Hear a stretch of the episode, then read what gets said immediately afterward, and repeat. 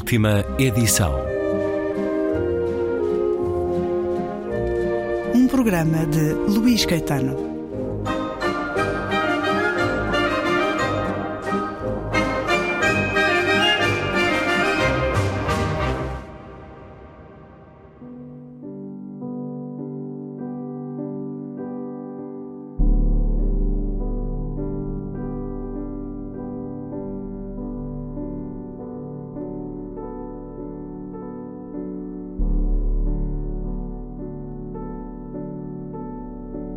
Victor não se dera conta de que a sua vida se adaptara a um novo ritmo, ao ritmo do trabalho. Esforçou-se no que foi subejamente ajudado por Fyodor, da secção de Criminologia, que partilhava com ele toda a informação de que dispunha.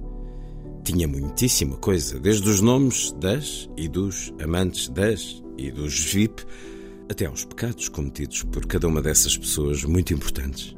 Resumindo, as biografias e os pormenores da vida dos fortes deste mundo foram-lhe fornecidos por Fyodor. Estes pormenores, semelhantes a soberbas especiarias indianas, transformavam as cruzinhas de uma simples constatação de um facto triste da morte num delicioso prato pantagruélico. Victor levava com regularidade estes pratos quentes dos seus textos à secretária do chefe. Tudo corria às mil maravilhas. O dinheiro, não muito, mas suficiente para suprir as suas modestas necessidades, saltitava nos seus bolsos. O gozo seria absoluto não fosse a fama, ou melhor, a sua ausência. Queria fama, mesmo que anónima. Todavia, os heróis dos seus contos agarravam-se à vida com unhas e dentes e recusavam-se a morrer, nem que os matassem. Os VIP, cujas vidas haviam sido descritas por Victor, até ao último pormenor, não faziam tensão de morrer, mas gozavam de excelente saúde. Mas estes dissabores eram tão insignificantes que não maculavam a boa disposição de Victor. Folheava persistentemente os jornais, anotava nomes, estripava biografias. A pátria, dizia a Leia de refrão estimulante, precisa de conhecer os seus heróis.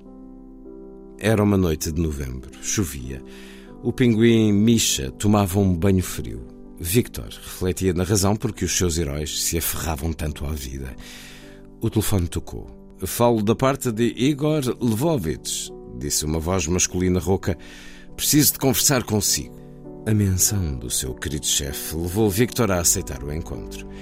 Meia hora depois entrava-lhe pela casa um quarentão magro e atlético, trajando com gosto. Trouxe duas garrafas que foram imediatamente colocadas em cima da mesa da cozinha e abertas. Misha, disse o homem. Victor sorriu, mas logo ficou embaraçado. Desculpe, é que o meu pinguim tem o mesmo nome. Certo de A Morte e o Pinguim, de Andrei Kurkov, ucraniano, nascido em São Petersburgo em 1961, tradução de Alexandre Bazin livro que a Porta Editora acaba de publicar, o mais popular, de Andrei Kurkov, já convidado deste programa, a propósito do romance Abelhas Cinzentas, onde o questionei também sobre o romance que lhe granjeou fama, um pouco por todo o mundo, A Morte e o Pinguim, agora disponível. Andrei Kurkov, Abelhas Cinzentas, but... Uh, o seu editor português já anunciou que publicará um dos seus romances mais apreciados, A Morte e o Pinguim. Apresente-nos este livro. Well, it is it's not my first novel, but it was my novel number 3 or 4.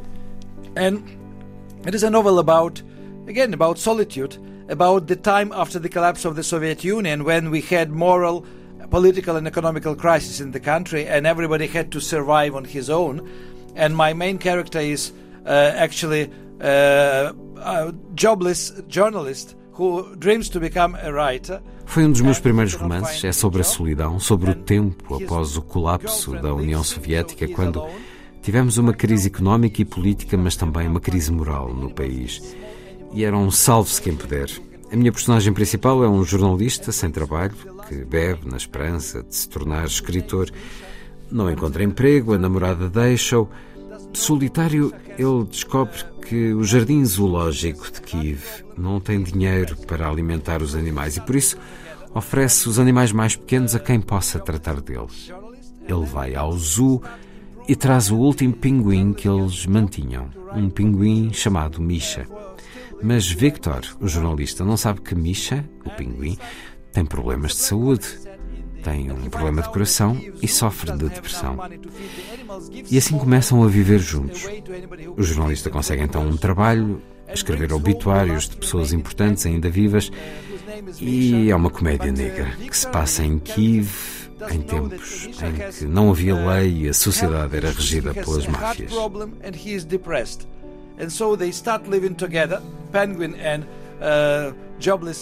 Journalist, and then things start improving, and the journalist gets a job to write obituaries uh, for still living VIPs for one of the newspapers, and it's like it's a black comedy set in the in Kiev in the times when there was no law, and actually uh, the society was ruled by mafia.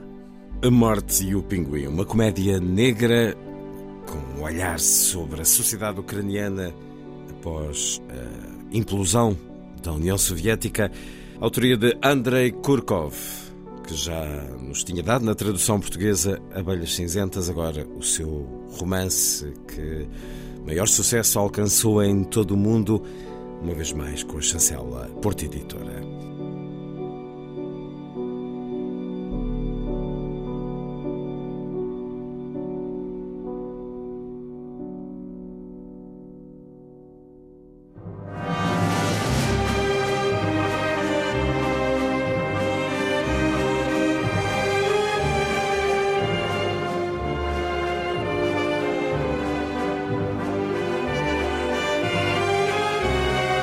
Última edição.